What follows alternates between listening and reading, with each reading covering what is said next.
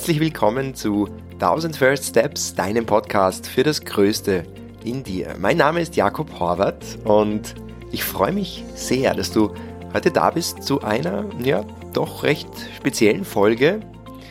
Es ist nämlich heute Mittwoch, also als die Folge erscheint, je nachdem wann du sie hörst, am Mittwoch, den 20. November, ist der erste von zehn Tagen eines Schweigeretreats, auf das ich mich jetzt aufmache. Zehn Tage Vipassana, meditieren, schlafen, essen, sonst nichts.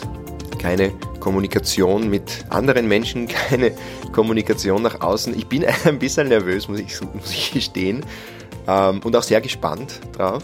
Ähm, und ich habe gedacht, es ist ein sehr guter Zeitpunkt äh, für diese heutige Folge mit äh, einem Menschen, den ich kennengelernt habe vor zwei, circa zwei Monaten bei einem Meditationsworkshop. Puno Singvasu ist Meditationslehrer und Kirtan Master aus, ursprünglich aus Indien, lebt und wirkt in Bali.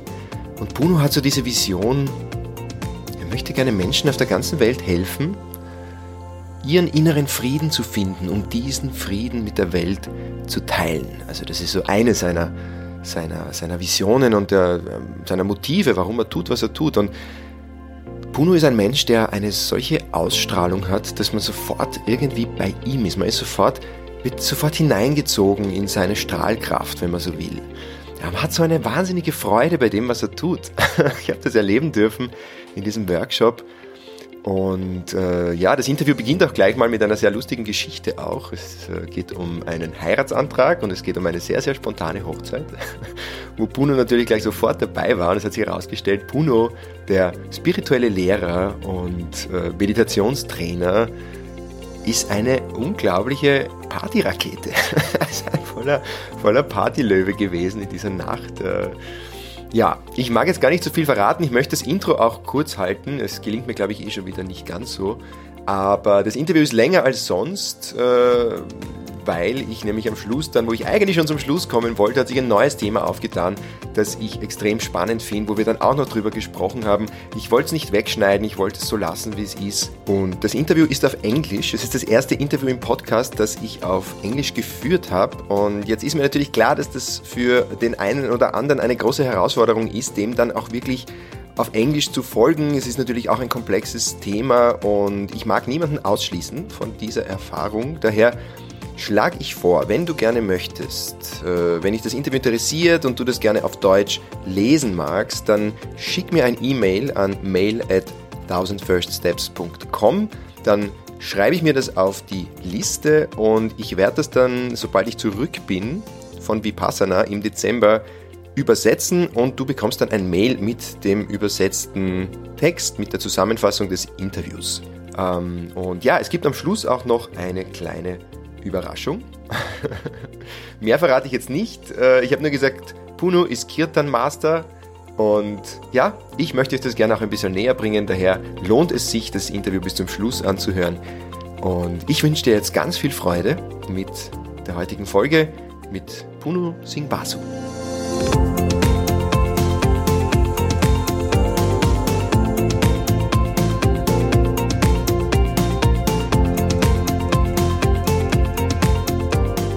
Hello, Punusin Mazu. Welcome to the podcast. I'm very, very happy that you're here and uh, that you take your time. And um, wow, there's so much I want to talk about with you. Um, but let's start with yesterday night. Absolutely. yesterday night, um, there was a wedding, mm-hmm. and it was a surprise wedding.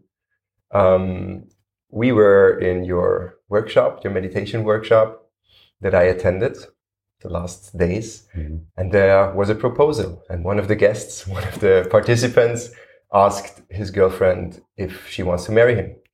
And if you could do the ceremony in a very traditional Indian way.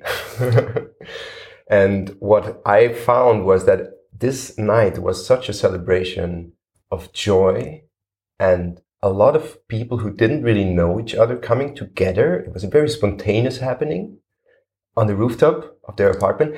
And there was so much joy that you also radiated. There was so much uh, you were a party man. You were like that. You wouldn't uh, you wouldn't accept uh, expect that from a meditation teacher. you were jumping around and you were covering Punjabi MC with your sunglasses. You were having so much fun. Yes. Where is all this joy coming from? That you have so much of it that you share it with so many people. Mhm. Joy is within each and every one of us. That's our nature. We are born with bliss. The true nature of every human is existence, consciousness, bliss. So it is within each and every one of us. It takes the remembrance of it through the meditation practice to remember that our true nature is joy and bliss. A spiritual person is a person who, wherever he or she goes, spreads happiness. That's the sign of a spiritual person. And that joy is with each and every one of us. So you truly spread happiness, and you could you could really feel that. It was like also in the workshop, you were you were joking, your your kind of humor, also your your your way of how you look at yourself with a lot of self humor and self irony, and um, so spreading that happiness is is that something that was always there for you or always like available to you? Um, can you take us a little bit back in your life Sure. when it was not like that? Yes, yes. yes. Uh, most of my life it was there. There were times uh, when I was going through a hard period of uh, pain and suffering because of um, my childhood growing up uh, with my parents. There was conflict between both of them, and uh, as a child, I couldn't understand why life has to be like this. So at that moment, there was this question about uh, what is the meaning of life? What am I doing here? What is the purpose? All these questions came coming in my teenage, and even my as my childhood. I was uh, doing a lot of meditations unknowingly. I didn't knew that I was sitting in meditation in silence, and uh, since my teenage, my learning and um, growing through meditations, through uh, finding out the purpose of life and uh, walking on the path of spirituality began. You uh, you said that you were sometimes sitting in your room as a kid. You were coming home, and you were sitting in your room for hours just Yes. meditating Yes. as a child, and your parents thought something's wrong with that kid. Absolutely. Why did you do that? Why did you meditate? It was naturally I was uh, called to just sit uh, in meditation and be just alone with myself. Um, the practices that I was doing was taking me more and more inside me to explore the inside world. and what did you find there that fascinated you so much that you now practice and share and teach since over, I think, thirty-two years? Yeah, what I found there is uh, silence and peace. A lot of uh, stillness. And then it uh, started to grow more and more to explore this inner world. So that's what took me to go deeper into the search and the depth of life itself. So, if you elaborate on life itself and the purpose of life, what is the purpose of life? To live. Simply. What does it mean to you to live? For me, What does it live to you, mean to you to live an extraordinary life? for me, purpose of life to live in the maximum potentials that we have. We as humans, we have so much potential, so much power, strength, and we can do so much um, for us, for humanity, for nature, for others, for animal kingdom, what's happening right now in Amazonian.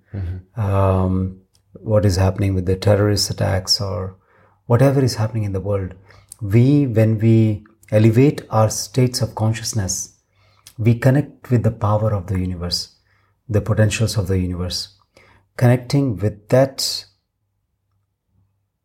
asking that universal power to give the right solutions for all the beings on the planet so that we can create a better planet. Mm-hmm. So we can all experience this peace and love. If we think it in a more practical way, how does that look like in everyday life? When you say asking the universe to guide us and or what is in our way to realize that potential? We how I understand your question, correct me if I am wrong. What I understand is to the external, what, whatever is happening, like what you asked me yesterday, the question. External, whatever is happening is out of our control. You know, us, unless we are in the same field, unless we are in the same field, we can suggest, we can, you know, um, make the right inquiries and to the politicians and all the people around. For me, walking on this path, the ultimate goal, what I see for me, is to connect with the divine, who is the all powerful, all knowing, omnipresent, omniscient, which is connected with each and every being like internet. So the inner dweller which resides in me is connected to the inner dweller which resides in you. Mm. So when I connect with my antaryamin, which is the inner dweller, I connect my antaryamin, my inner dweller, which is my higher self, with your higher self. And the internal shift which happens is when the shift happens within me. My heart, which is connected to the brain, the heart, when it is healed, when it is connected, sends certain messages, certain signals to the brain. The brain, in turn, which is a transmitter, will send those messages. And it is also a receiver. It receives those messages. And people have a change, physical change in the in the perception, in the thinking, um, doing the right thing. And sometimes it is unexplainable. Scientifically, you can't explain, explain, but these are empirical observations. You do this and you will see this uh, changes happening in the world. Mm-hmm. So this is how why it's so important to first do the inner work Absolutely. Before we can do some External. significant outer work. Yes. When, you, when we do the inner work, we get the strength also to do the external work. Mm-hmm. And I don't mean that we have to sit and sit quietly and not do anything outside. No. We have to be a warrior and a saint at the same time. What does that mean? That means a peaceful warrior, mm-hmm. which is a meditator and also who goes out and whatever needs to be done. Who doesn't just sit in the mountain in Himalayas and meditates and does nothing for the world. No. Mm-hmm. We have to be both inner inner growth and outer growth. Mm-hmm. Now, I think everybody has heard about the word meditation, and I think everybody has some certain images, some certain concepts maybe in his head. But what is meditation essentially? What is meditation? Mm-hmm. Meditation is a state where everything is possible. For me, meditation is also an exploration of the inner potentials, capabilities, abilities that we can explore within oneself. Um,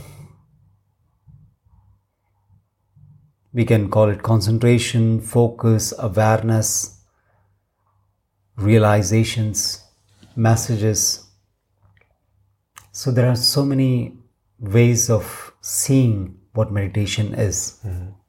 You said also um, it's the greatest adventure Yes, for your mind to go on. absolutely. What do you mean by that? So, like we explore the world, we go for an adventure. We want to see something new. We want to see. We want to go to a you know place. Let's say um, Bahamas or uh, Tahoe Lake or or something outside to to explore. So the adventure, which is when you sit in meditation, all that is out in the outside world, you explore it within you. Everything which is there in the universe, it is already within us in a miniature form. Everything we can explore. So it's the micro and the macro, you know, the mm-hmm, bigger. Mm-hmm. So inside world, there is um, no limitations. It's like a small child having a dream and um, having no limitations. Because it has not learned yet that there is Yes. such a thing as Abs- limitations. absolutely. There's no limitations. He can fly, he can do whatever he wants to. But have you ever seen a child fly? Child fly? Yeah. I've seen a yogi flying. Really? There, there are, these are called the siddhis. Uh-huh. Siddhis are the mystical powers mm-hmm. that uh, one attains when one goes into deep meditations. Mm-hmm.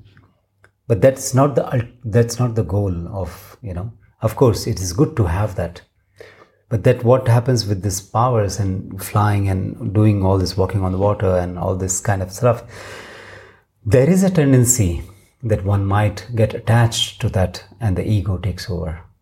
So that's the So let's let's let's break it down to the more like practical things. yes, yes. um, why should one meditate? Why is it important to people for people to develop a meditation practice? we are seeing in this world that we are living, people are so stressful. They are stressful for everything in their day to day life.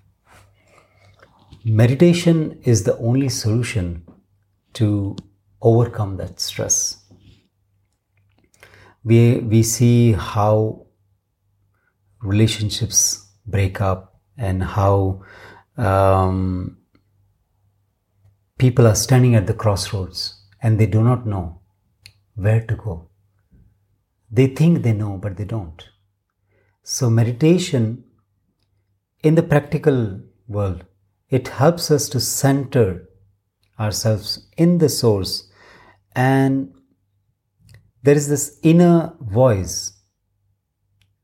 When you start listening to that, when you start connecting to your source, it guides you, it helps you in each and every endeavor. Mm-hmm. Whether it's small or big, it doesn't matter. So, meditation is very, very important. Very important. So it's basically connecting to that inner voice. Can you call it an inner voice, or is it like you said, the source? I What would is call it. that source? I would call it in inner dweller, which is the antaryamin, the inner dweller, which you can call it uh, higher self, your higher self. Your highest potential, your best version, Yes, the greatest person you can be, possibly. absolutely. So, do you think there's ever a place where you arrive where you say, "So now I'm done. now I'm ready. Now I have arrived at my greatest version." No. So there is there is not such a destination in this. The path itself, the journey itself, as you keep on walking on the path, it opens up. So there is no end. There is no beginning. No one knows. So it's the unknowable. It's just the enjoyment is just to walk on the path. Mm-hmm. So, enjoying the journey itself, it's such an ecstatic experience to just be instead of becoming because the mind wants to arrive at conclusions and then from there it decides okay this is this and it puts everything into a box which is not possible. This is not the realm of the mind. This is beyond the mind. Mm-hmm. So it's all about being instead of becoming. yes. But that's so easily said, but very hard to do. If, if I'm a beginner, let's say I've never meditated, and maybe some people listening never meditated, never sat down in silence, where to start? What is, which steps would you recommend to go? Maybe you can give some advices on how do I reconnect with myself in Yes. silence? Yes. Breath. The first step is to connect with your breath. Because that's the key that will help you to go into the silence. I know it's not easy because the mind will try to take us out. Even in few seconds, as you sit, the mind will already start to you know there will be so many things coming up in the mind. I forgot this i have to do this all these things you know. So every time the mind takes us out come back to your breath and of course there are deeper processes so the breath incoming breath the minute pause after the inhalation and then exhalation and then the minute pause. So, focusing on these four areas, as you develop this practice of breathing in and out, and also start scanning the body, how does the body feel? The thoughts will come and go like clouds not getting attached to the thoughts, just watching them, witnessing them. So everything is changing, everything is, we call it anicca, everything is changing. So just being the, the witness to all that is happening, physically, mentally, emotionally, and spiritually. Hmm. So it takes a practice. It takes step by step practice. I would reckon to start with two minutes, five minutes, not to go extreme, or 10 minutes, depending on every individual. Mm-hmm. And then as you start enjoying it, go more. You know, What if I don't enjoy it? What if I sit and uh, I I'm talking from experience uh, in my very like when I started to to go a bit deeper into sitting and and and, and observing what is going on inside.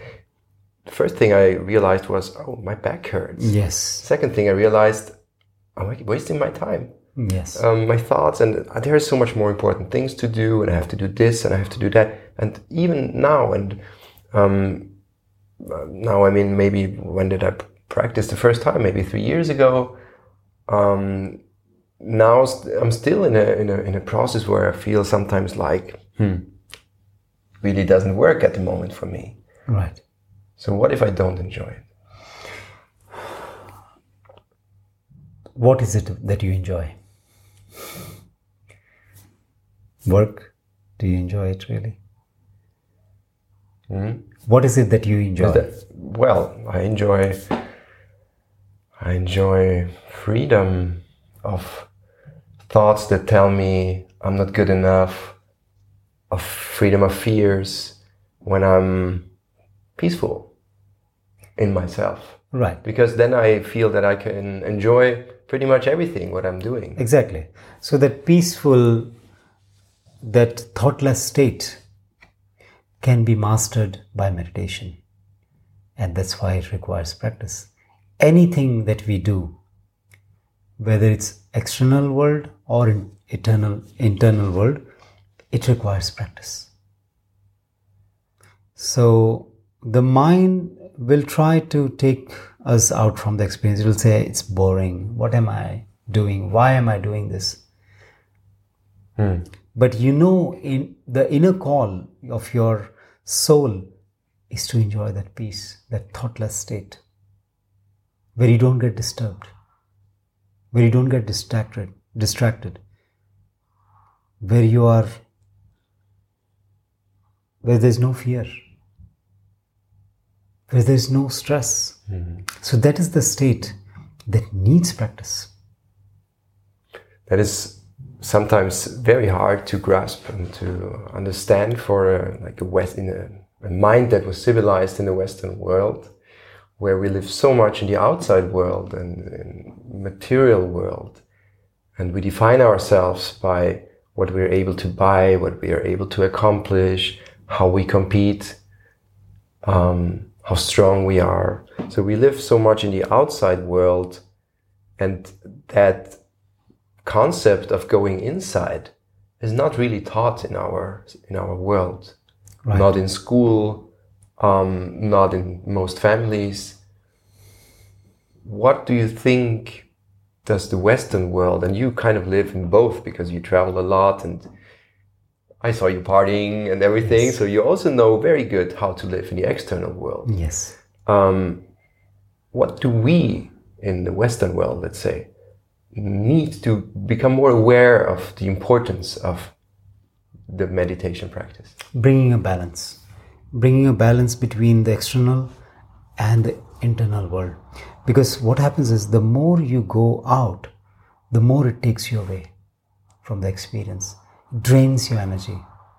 So when we do what we're doing let's say a lot of work making lots of money you know so if you just simplify your the life itself. We are born, right? We go to school, you know, there is uh, struggle, strains, you want to compete, you want to be the first in the class, you want to do all this, and that, okay, that's over. Then you, you know, go to college and, you know, there's, you have to study a lot. Okay that's over. And then you, you have to find a job. Then you have to see if it's a good job it's a better paying job? Is it you know all this. Go- Go up the ladder, yeah you know it's like step by step. And then you um, you fall in love with somebody you're happy for a while and then struggles and all this you know the, okay then you get married and then you know they say you, you're happy for a few months. When the honeymoon um, period is over and then again the you know then you have kids then you follow the same then you bring your kids to you know school and all this. So as we go about in life we completely forget what is the purpose. What are we doing? Our parents our ancestors have done the same thing. Right?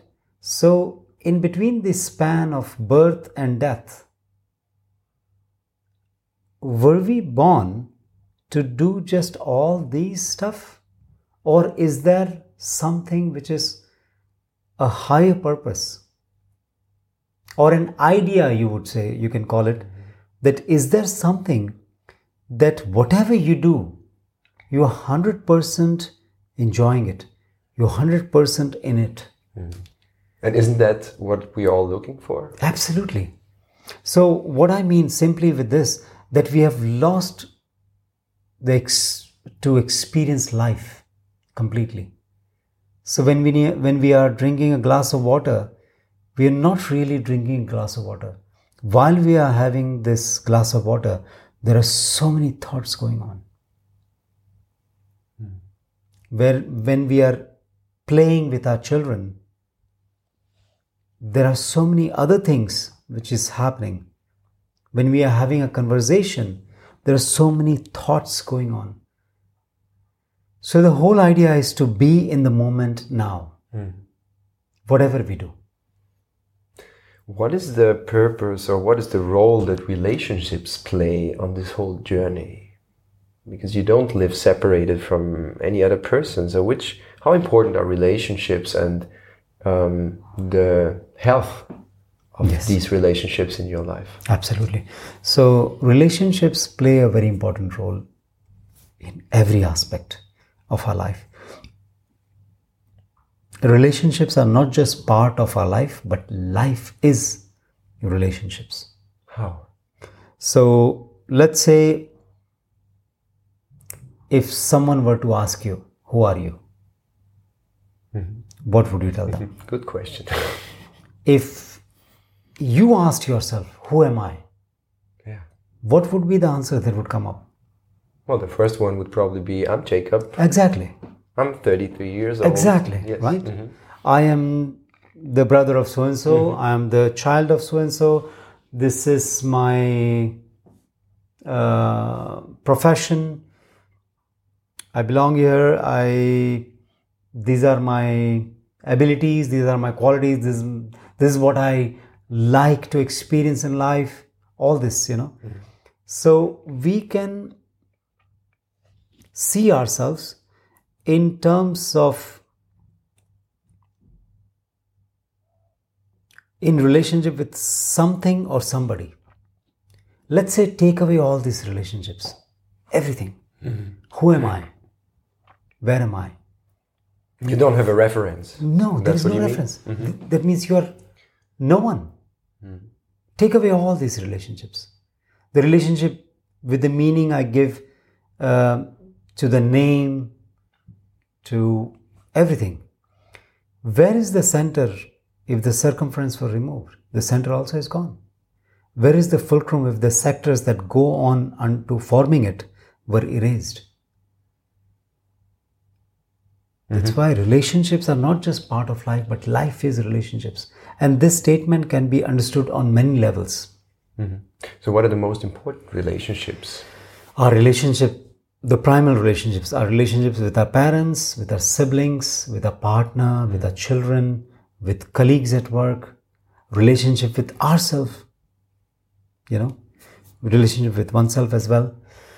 Um, so if any one of these relationships, if it is not all right the whole experience of life is not all right if in any of these relationships there is conflict life becomes perce- uh, dis- divisive. Perceptions begin to get distorted. You lose connection. Um, something that I found very interesting, um, I think it was two days ago in a workshop when you were talking about the relationship to our parents. Right. And that um, it it actually impacts every aspect of life. If the relationship to our parents is not healed, if there is some conflict, if there is some grief or some anger involved, and it's, it's still the process of forgiving hasn't really taken place. So, um, how or why why is it so important? Maybe you can also tell from your own experience because I think you, you have some stories to tell here. Yes, yes. Um, why is it so important uh, that the relationship to our parents is healed and is is flowing? so it's uh, one of the most important relationship that we have is our relationship with our parents whether they are alive or not alive whether you're living with them or you're maintaining distance that doesn't matter so whenever there is a conflict between the child and the mother, then there are needless obstacles, unforeseen obstacles. There can be also health issues, love relationship issues. And when the relationship with the father is not all right, um, one experiences financial losses, career, job, direction, all this. All this I'm saying is um, cannot be proven scientifically. These are empirical observations. So you heal your relationships and you will see this. So how can you give an example? Yes, exactly. So I can give you my own example. So Yeah. I was struggling with all this since my childhood up until I got this opportunity to heal my relationship with my parents. With all the divine blessings and the grace that came into my life. Um, like with your father, for instance, or yes, with my father and my mother.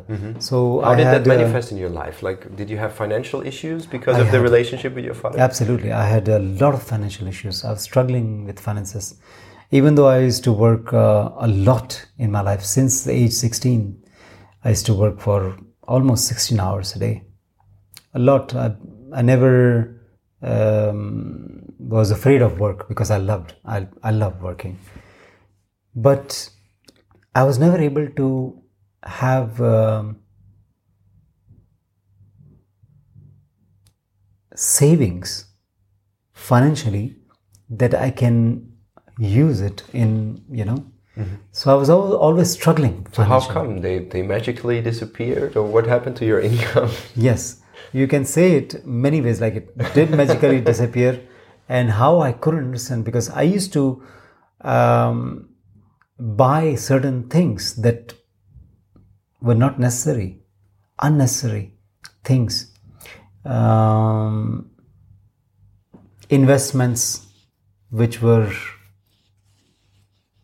the investments that I had done, which um, ultimately resulted in losing all the wealth and uh, wrong decisions you know? So why this is this happens is the connection that we have with our father. When the relationship is good what happens? The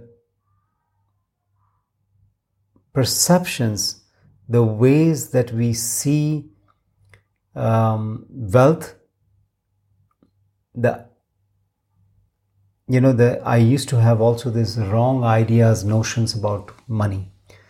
I used to have this money is not good. Money is um, you know wealth is uh, accumulation of wealth. What is what is it necessary for you know?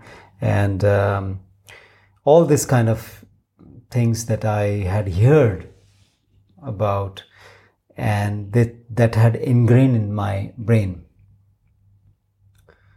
So when the relationship healed everything started to shift. I see mon- money as a, a means of energy. So it's just you know exchange of energy. Just a flow. And um, But that uh, your the healing to the relationship to your father, how did that impact that? Yeah, so when the healing happened, doors of abundance opened for me. And I was experiencing whatever I do is becoming prosperous. Everything, any work that I entered in was success. So there is this blessings, I would say, what I have received from my father has opened up this door, doors of abundance. And and uh, similar things happened with your mother. Yes. the relationship. Absolutely. So when I had um, unsettled relationship with my mother, I used to experience um, health issues. I used to experience uh, wrong decisions with my partners. You know, um, I couldn't sustain the relationship with my partners, my ex-partners, and it used to be just a small, uh, short period of time. The relationship lasted, and then we fall apart. And this happened a couple of times. So I know it very well. And then it's always the partner who is not the right one, right? yeah, and I have to change the partner, then everything will be good. right. So the mind also, you know, when when the relationship is not all right, you take wrong decisions. Mm. You choose the wrong partner. You know, so all these decisions also changes when you heal that relationship. You start taking right decisions in life. How is that connected? How does it work? It is it is connected energetically with your relationship with your parents. As I mentioned, these all cannot be proven scientifically. Let's say if someone has uh, uncertain relationship with parents, they need to go through a process where they heal their relationship internally and externally. They need to undergo certain process. And once they do that, they will start seeing the difference. Hmm. Wow. They might not acknowledge, oh, I they they might some people might say, oh, this is just because I worked so hard that I have made millions and billions. But there is so many things that plays the role behind all these relationships. Hmm. Can you take us through the process a little bit, at least, like to to get an idea of how it works? How can I heal the relationship to my parents? I mean, is it enough to just go there and say, "Mom, I love you," "Dad, I love you," and No, how, because how does it work? you can't i- i- let's say in case if you um, if your childhood was not healthy and uh, let's say the teenage also there was lots of struggles and strains between the relationship between the child and the parents and if you ch- tell that person go and ask for forgiveness or say I love you, that doesn't work because the anger and the frustration and all that we are holding, um, that needs to come out. So that's why we request for people to come for the trainings to go through the processes to heal that relationship the root you know. So there, there is a there is a way where we take people through a process mm-hmm.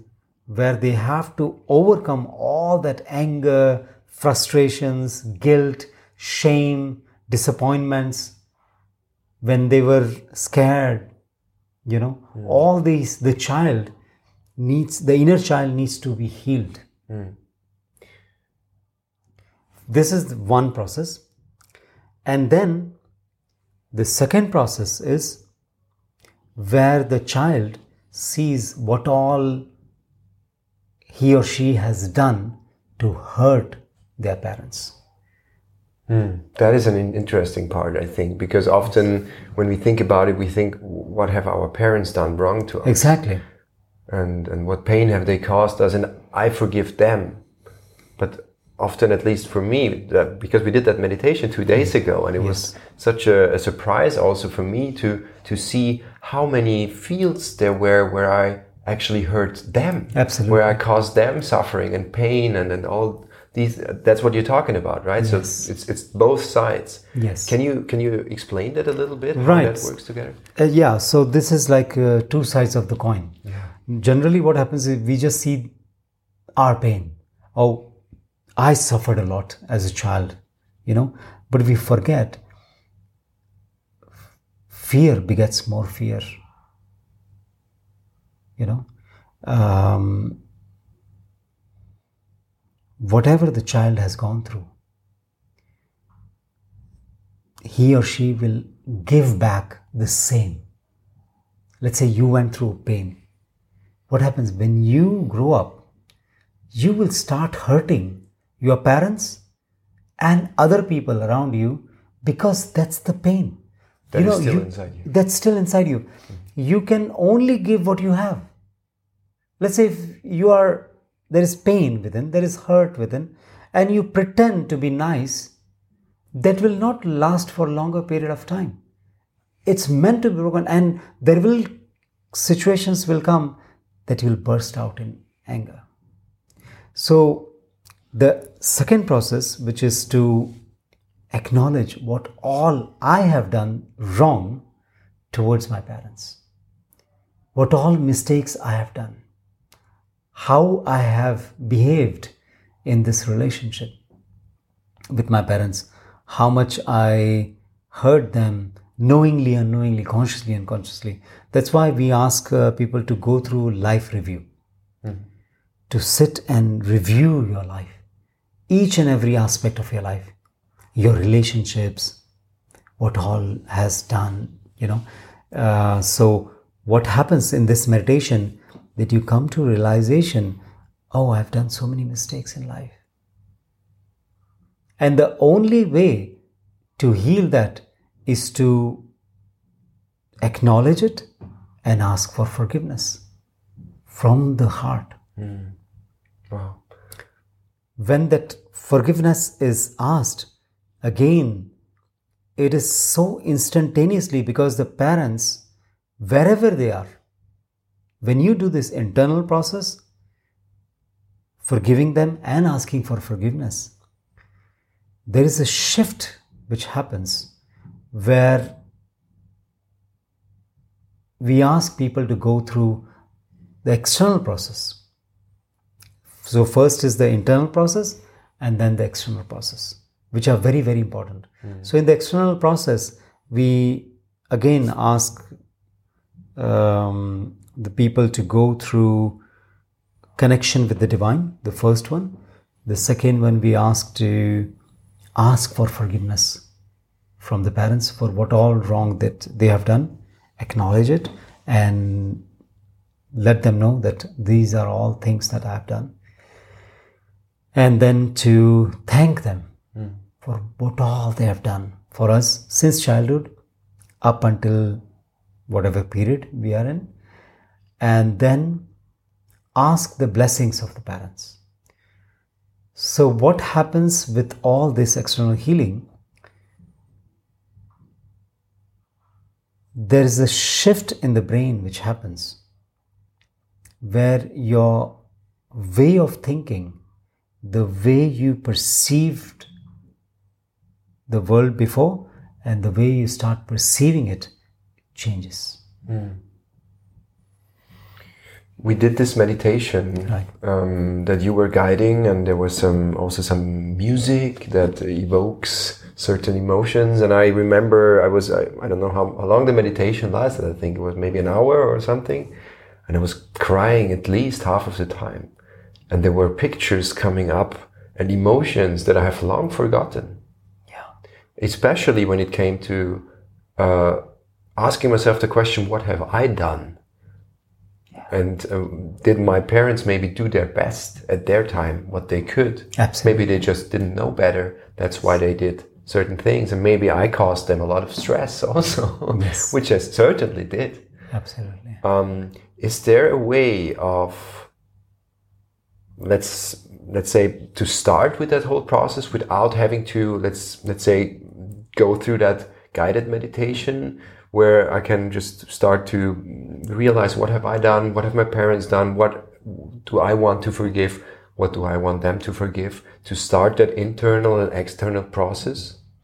Which recommendations can it's, It's best uh, for people to come and experience it. Because even if I explain it, it is not going to go to that depth mm-hmm. until and unless they go through, they come through for the process and they undergo that shift. Then the major work has done. So this is very important mm. for the people to come for the trainings and the processes that we take through meditation teacher trainings and all the other mm-hmm. spiritual awakening courses. Okay. Yeah. Um, wow, that's that's so fascinating, um, and it was an eye opener for me too.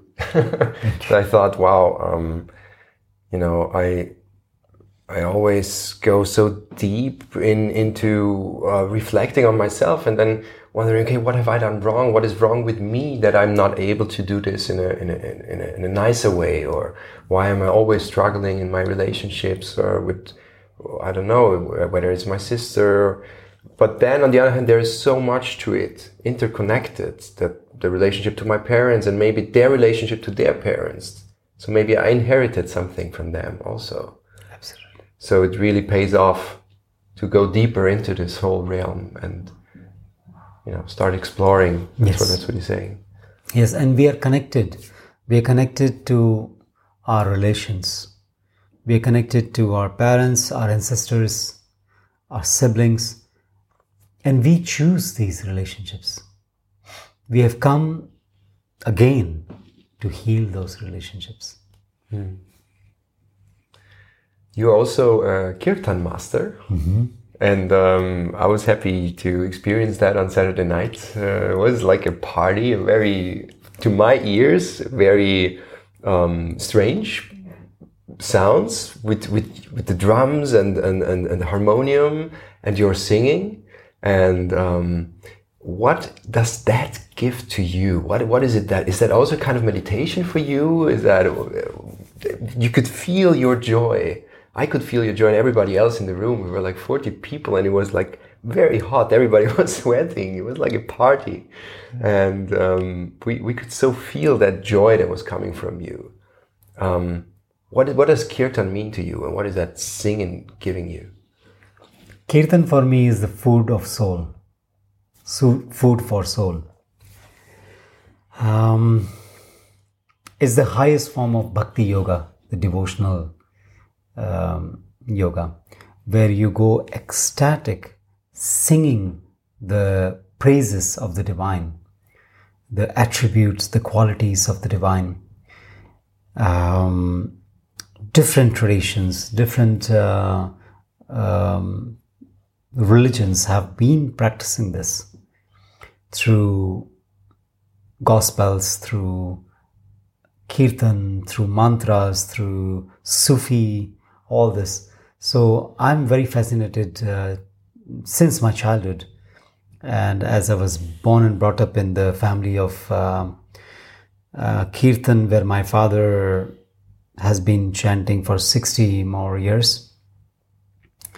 And uh, since my childhood, I have been doing this kirtan. And whenever I do kirtan, it gives me so much joy and happiness that just simply radiates through me and touches the hearts of people. And I don't know how this happens. It's just the divine intervention takes over, and whatever comes, it just flows. Is that something that you developed also early in your in your childhood? This was uh, the first thing that um, I got in touch uh, from my age five. Okay. Yes. Wow. Yes.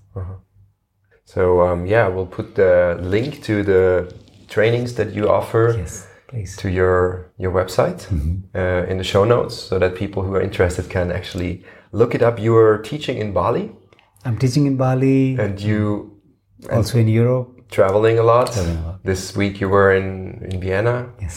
Um, why actually did you choose Bali? What is the, the, the main reason for Bali? Because I heard also that there Bali is one of these centers in the world where spirituality is very high, vibrations are higher than in other places. Is that true? Yes, that's true. I was called to Bali when I was uh, doing kirtan in Thailand. I met uh, two yogis from Bali and they invited me. The moment I landed Bali, I just felt at home. For me, Bali and India are not different, they are one and the same.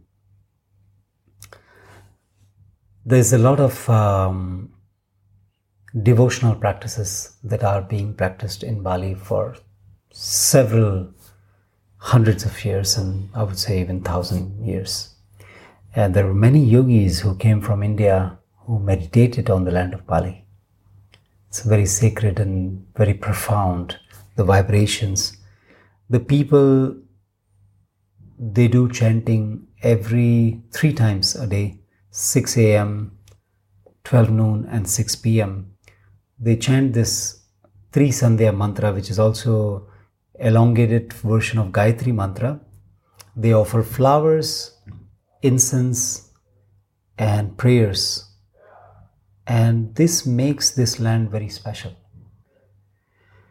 Also, there are souls which have meditated, and whenever people meditate in certain area, certain it is charged with spiritual energy, and that's what Bali is vibrating on. Wow. Are there other places in the world too? I heard Hawaii Yes. is also yes, one of these spots. absolutely. So it is Bali, Hawaii, and Ibiza are the three energy vortexes. Mm. Ibiza, the party island, or like There one of the aspects of the island is yes. the, the party. But there is also a part of Hmm. Ibiza which also attracts the spiritual people there. Is that connected in a way that like the the, the all these crazy and excessive parties, and I have been there a couple of times um, for the parties actually, but I also experienced bit of that yoga community and the spiritual community. Do you think it's connected somehow that the one are expressing it in, a, in, a, in the outside, like dancing like crazy and loud music and going crazy on the dance floor? Yeah. and others are going more inward, but the energy, the, the, the essence is basically the same. Yes. Yes. So it's like um, when a person goes a lot extrovert, ultimately there comes a point he or she wants to go in. So this is a change which is happening, a continuous change which is happening in the world that what we used to do 10 years back has brought us what we are doing now. So it's a it's a learning process. So people who are partying and enjoying, nothing wrong with it. This is where they are right now. Nothing wrong. So there comes a point is when the question arises what am I doing? Where am I going? Hmm. you know so this brings them to the internal i'm not negating or not praising any path it is individual's choice we are all free to choose what we would like to have so if people are partying that's what they enjoy if people are meditating this is what they enjoy hmm. So there it's is personal. There is no right and wrong. There is no good and bad. Yeah. It is just seeing the totality of however it is. So if there is no good and no bad in that sense, which is a bit hard to understand because there is a lot of bad things going on in this world, and we talked about it a bit earlier. Um, all the conflict, the way we treat the planet, all these things.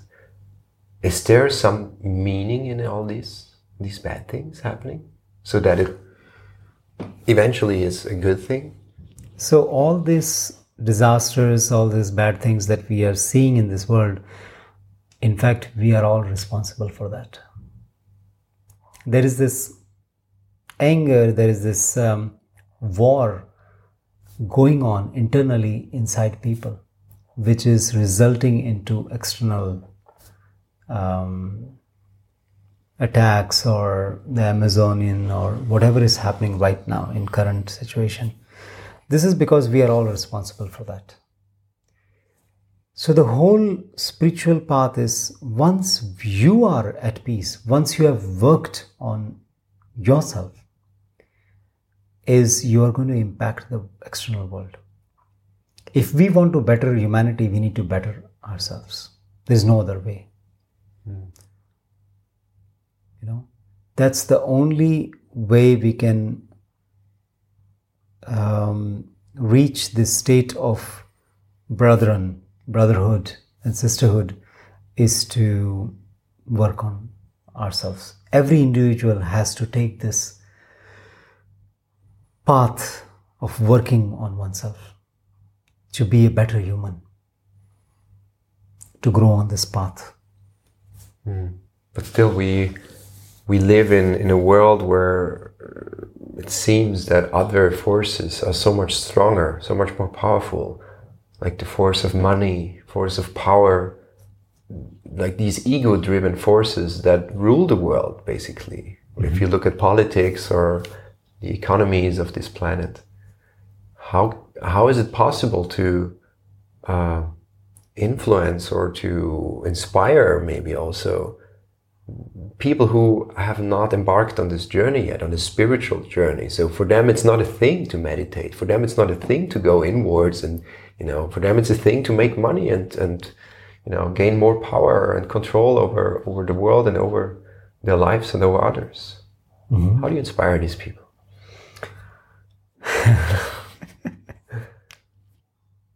they are in the journey of having that um, enjoyment of uh, the power and the, whatever they are going through. So it's their path, a momentary path, path, I would say, which ultimately leads to realization. So, for me, everything is changing. In the whole world, it's how I see it, or many people, like minded people, they is it's ever changing. So, right now, they are on the path. How to inspire them is to the first thing that we can do, the only way we can inspire them is through the states of consciousness that you are in. So, once you elevate your state of consciousness, every word that you will speak, every gesture you will do, every action that you will do will somehow reach those people. because everything is connected, inter- intertwined, and everything is connected. Mm. Even though some people might think it's impossible to reach them because they are so up high in this position of uh, being a politician or a president of the country. How can I reach? No, yes, you can reach. Your states of consciousness, when you vibrate on that states of consciousness, you impact the world. Every enlightened being, every person who is awakened can impact at least 100,000 people. So imagine if we have um, 100,000, 200,000, or 500,000 people who are awakened, mm. who are vibrating on a very high frequency. What's going to do it's going to impact the whole world. It's like a hundred monkey story. Mm. So if if hundred monkeys are doing certain thing in one part of the world, the other monkeys in the world get impacted. How does this happen? It's the consciousness, it's telepathically transferred, and people start changing. Hmm. Wow. And I do do strongly believe in that that when we want to change the world, we need to change ourselves, our ways of thinking, our ways of perceiving. How we perceive ourselves, how we perceive others, how we perceive the universe or the source. Because if we are going to be in angry uh, anger, with uh, all these things that are happening in the world, we are just going to spread the anger. That is not going to serve. That is not the solution. Mm. We need to be in peace. We need to see all these things in the in a state of peace and higher vibrations. That's what will spread out in the world, and then when we have to take an action, we will take that action in peace. Yeah. and it starts with the small actions, such as you yesterday inspiring 40 people to dance and to with us. Still have this picture with the sunglasses in my head. Yeah. You are such an inspiration, Puno. Thank you. Um, thank you for sharing your knowledge and your wisdom with us in the workshop and now uh, with us in the podcast. And um, yeah, very happy to have met you Thank you for being so, here. You're so welcome, Jacob. Thank you very much. So nice to meet you too. Thank you. Namaste. Namaste. Und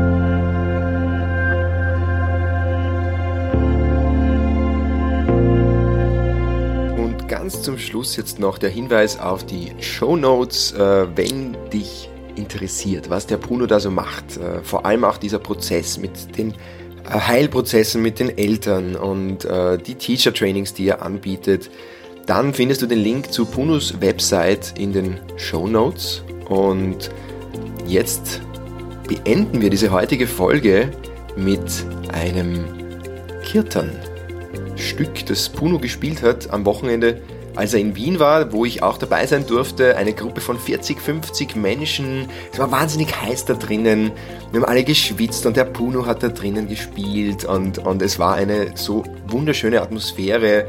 Da waren so, so, so ganz, ganz hohe Schwingungen im Raum. Es war wirklich großartig äh, und ja, vielleicht kannst du da ein bisschen was mit herausnehmen für dich, beziehungsweise auch ein bisschen hineinspüren, wie sich das für dich so anfühlt, ähm, diese, diese Stimmung da im Raum. Mehr sage ich dazu jetzt nicht mehr. Ich hoffe, du hattest Freude mit der heutigen Folge und äh, nächste Woche gibt es dann eine Meditation von mir gesprochen, eine geführte Meditation. Ich habe mir gedacht, das passt jetzt irgendwie ganz gut. Ich zehn Tage am Meditieren im Waldviertel und äh, die Folge nehme ich davor auf und programmiere sie dann für nächsten Mittwoch. Und jetzt genug für heute. Ich wünsche dir eine wunderschöne Woche und jetzt noch ganz viel Spaß mit Bruno Singvaso und Kirtan.